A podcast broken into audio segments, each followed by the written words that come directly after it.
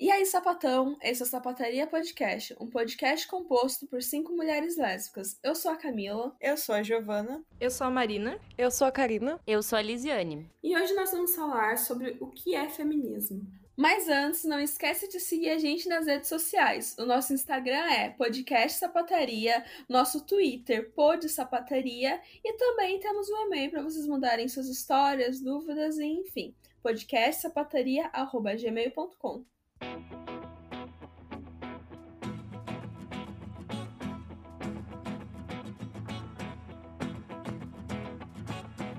Bom, para a gente começar a pensar sobre o que é feminismo, às vezes a gente tem que pensar sobre o que ele não é. E, primeiro, mais óbvio, ele não é sobre igualdade de gênero. E aí, a partir disso, a gente desenrola basicamente toda a história do feminismo. Uh, para iniciar, assim, a gente precisa pensar que as mulheres elas sempre estiveram na história e elas sempre tiveram posicionamentos muito importantes. E a história do feminismo ela é definida em algumas ondas, como se chama. Para começar, no século XIX, a gente tem uma primeira onda que é mais conhecida pelas sufragistas, pela luta pelo direito ao voto das mulheres. Isso aconteceu lá na Europa e a gente precisa pensar que são mulheres brancas de uma classe privilegiada.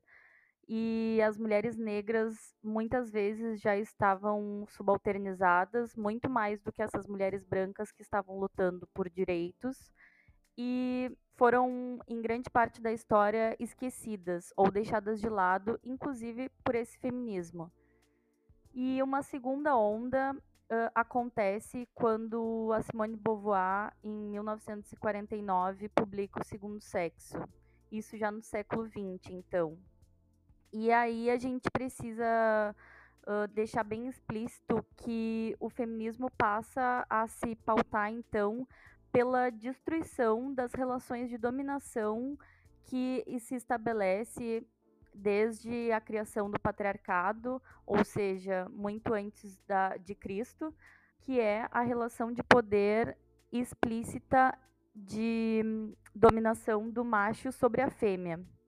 E de onde que vem essa opressão e quais são os motivos dela, a gente vai discutindo ao longo do episódio. Mas é muito evidente que o nosso potencial gerador e procriador, portanto, é o que nos leva a ser explorada e a reprodução social é o resultado disso.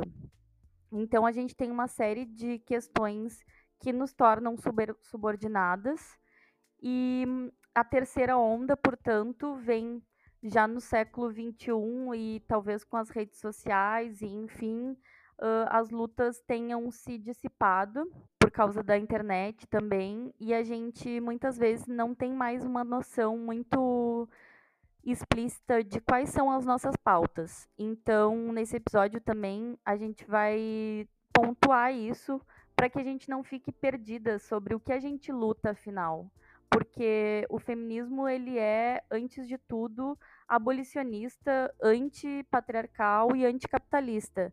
E se a gente não luta por igualdade, a gente luta, portanto, por emancipação. E hoje em dia se fala muito sobre empoderamento, mas isso é o que está nas redes, é o que as marcas pegam para fazer algum tipo de publicidade. A gente tem que ter em mente que o feminismo ele é para a libertação de todas as mulheres. E em relação a esse empoderamento que a mídia tanto fala e faz produto em cima, a gente tem que entender que isso é para lucrar em cima da nossa imagem. E essa palavra, né, empoderamento, que se usa tanto hoje, o que, que é empoderamento? Empoderamento é dar poder. Mas como que a gente dá poder a uma mulher, dando a, entre grandes aspas, opção dela, sei lá, uh, usar uma maquiagem, fazer uma fazendo algum procedimento no cabelo, quando na verdade quem está lucrando por trás disso tudo é o capitalismo. Eu acho que entra muito em tudo aquilo que a gente falou no nosso episódio de reprodução de feminilidade. Mostra bem como que o capitalismo lucra em cima das nossas inseguranças. E agora, né, falando um pouco sobre o que é feminismo, também acho que é importante a gente mostrar que tudo aquilo que foi discorrido sobre feminilidade, etc., hoje em dia vem com uma premissa de empoderar-se, né? Empodere-se e tudo mais, quando na verdade é uma falácia, né? As mulheres não estão tendo poder sobre nada ao fazer aquilo que o patriarcado e o capitalismo quer. Nem sobre os próprios corpos que estão sendo usados para publicidade muitas vezes. E eu acho que essa questão do empoderamento nos traz de volta uma coisa que já foi falada aqui no podcast algumas vezes, que é essa visão do feminismo como algo individual, né? No caso, se uma mulher tiver algum controle sobre o seu corpo ou sobre o que, que ela vai fazer e o que, que ela vai usar, então o problema estaria todo resolvido e pronto, ela já está empoderada e acabou. Mas o feminismo não é um movimento individual, né? O, o feminismo é um movimento pela emancipação de todas as mulheres, liberdade de todas as mulheres. Então, então uma situação que a gente pode pegar como exemplo é o que a gente falou no nosso episódio do da pornografia feminista. A pornografia feminista não existe justamente porque, por mais que alguma mulher esteja tendo algum benefício que seja, a mulher que uh, produziu aquilo no sentido de a produtora, né, não a, a atriz, entre muitas aspas, se ela estiver lucrando com isso, então aquilo é feminista e tá tudo ótimo. Porque as outras mulheres tanto as outras mulheres envolvidas quanto as outras mulheres que vão sofrer com toda essa problemática que a gente falou no episódio sobre pornografia, não estão sendo empoderadas com isso, digamos. Então, não pode ser visto como uma coisa que toda ação feita por uma mulher é feminista, porque se não visa a liberdade e a emancipação de todas as mulheres, não é feminista.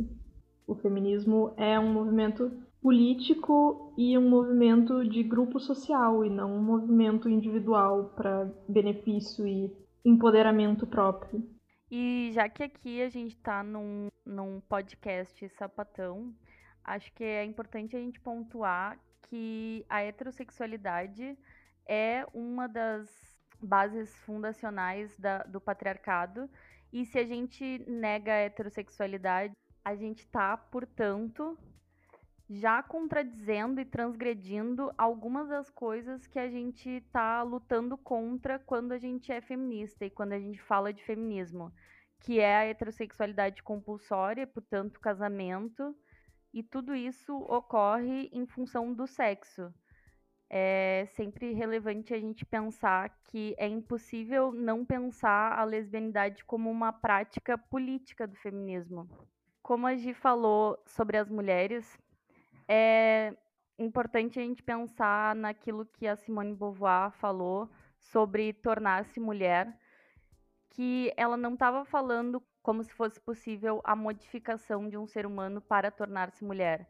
E sim, ela questiona o ideário da essência feminina que se criou em cima dessas, desses seres humanos específicos. E esse negócio de essência feminina foi criada por, por Freud, não foi? Exatamente. E, e por que, que o feminismo não é sobre igualdade de gênero? Bom, a gente tem que pensar o que, que é o gênero. O gênero é uma ferramenta criada pelo patriarcado para limitar, oprimir e ter poder sobre mulheres, né? O gênero é um sistema de opressão que se criou para restringir pessoas do sexo feminino, né? A palavra gênero foi, foi criada por feministas para falar da opressão da mulher, o gênero, como se nomeia hoje, que são todas essas características que se impõem a determinadas pessoas e ao sexo feminino em especial, ele já existia como a essência feminina, que seria toda essa domesticidade, essa função para o cuidado, essa função para a ternura, todas as características que seriam femininas, elas foram caracterizadas então como gênero. Gênero é, portanto, esse sistema que argumenta e que hum, justifica as opressões contra as mulheres. Quando a gente fala que o feminismo ele é anticapitalista, a gente fala isso também em função de que o feminismo ele tem como base fundacional ser diferente do que é hoje o patriarcado, que se baseia nessas relações de poder e hierarquização dos seres humanos uh, em raça, sexo e classe. Portanto, falar em feminismo que vende produtos, por exemplo, que vende a imagem feminina, a imagem das mulheres como se fossem produtos e objetos vendáveis, seria como se a gente estivesse buscando uma sociedade igual à sociedade dos homens que a gente tem hoje. E é justamente o contrário disso. A gente poderia dizer que a gente quer destruir a dominação, que hoje é de macho sobre fêmea, e abolir, portanto, esse sistema de gênero que nos oprime e que nos violenta. Tem aquele lance de, tipo, ah, feminismo não é sobre igualdade, é sobre equidade. Aí, tipo, eu pensando assim, o que é equidade, né? Sei lá, parece que é muito uma forma de, da, do capitalismo tentar de todo, de, de algum jeito se apropriar do feminismo, né? Tipo, igualdade, equidade, colocando essas palavras assim, não sei. Eu tenho essa impressão.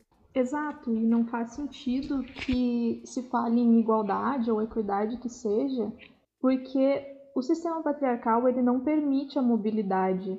Ele não permite que as mulheres, como grupo, como classe, cheguem ao mesmo patamar de dominação que os homens, digamos. Isso não é uma coisa que pode acontecer dentro do sistema patriarcal. Por mais que exista a possibilidade de algumas mulheres se sobreporem a alguns homens por privilégios de raça ou de classe, não existe a mobilidade ou a inversão do poder das mulheres como um todo sobre os homens como um todo. E considerando que o capitalismo é aliado do patriarcado e sempre foi, sempre andaram juntos, esse suposto feminismo, esse feminismo liberal que se diz aliado ao capitalismo e o capitalismo se dizer aliado a esse feminismo liberal, ao meu ver, são claramente estratégias que servem para desviar o nosso olhar do nosso objetivo e nos dar a falsa impressão, mudando esse objetivo, de que o nosso objetivo já foi cumprido, de que de certa forma nós não precisamos mais de nenhuma luta feminista porque nós já chegamos onde nós precisávamos, porque as mulheres estão empoderadas e podem usar a maquiagem que quiserem, se depilar se quiserem ou não, dando essa falsa impressão, principalmente para meninas mais novas, de que nós não temos mais nenhum trabalho, nenhuma luta, nenhuma reflexão a ser feita, enquanto o capitalismo continua lucrando com a gente e o patriarcado segue sendo beneficiado porque não existe nenhuma mudança no status quo.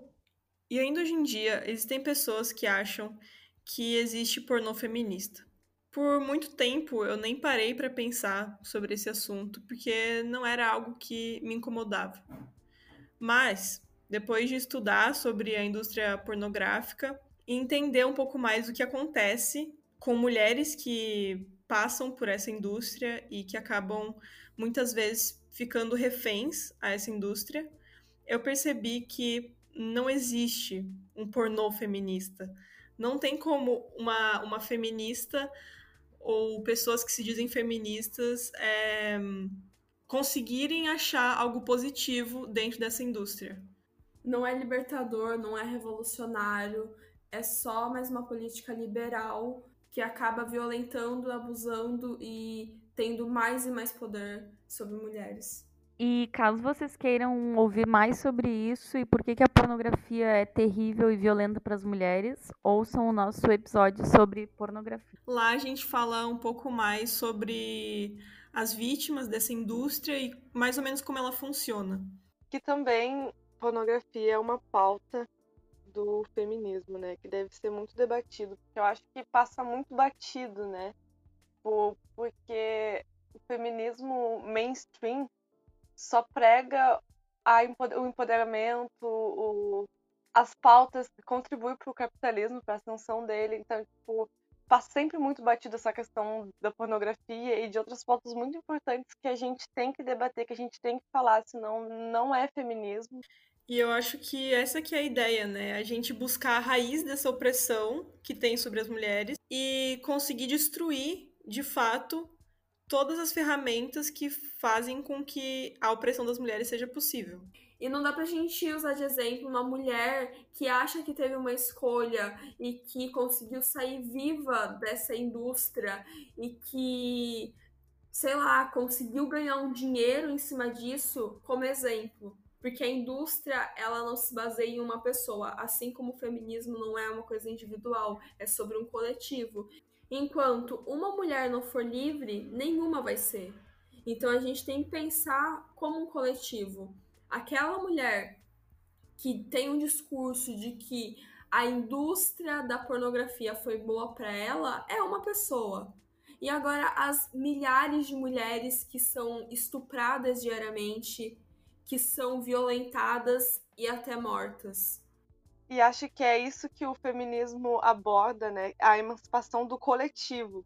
Por isso que as pautas do feminismo giram em torno principalmente da abolição dessas violências, que são sexual, por exemplo, que é via estupro, que pode ocasionar, por exemplo, gravidez, e por isso a gente luta pelos nossos direitos reprodutivos.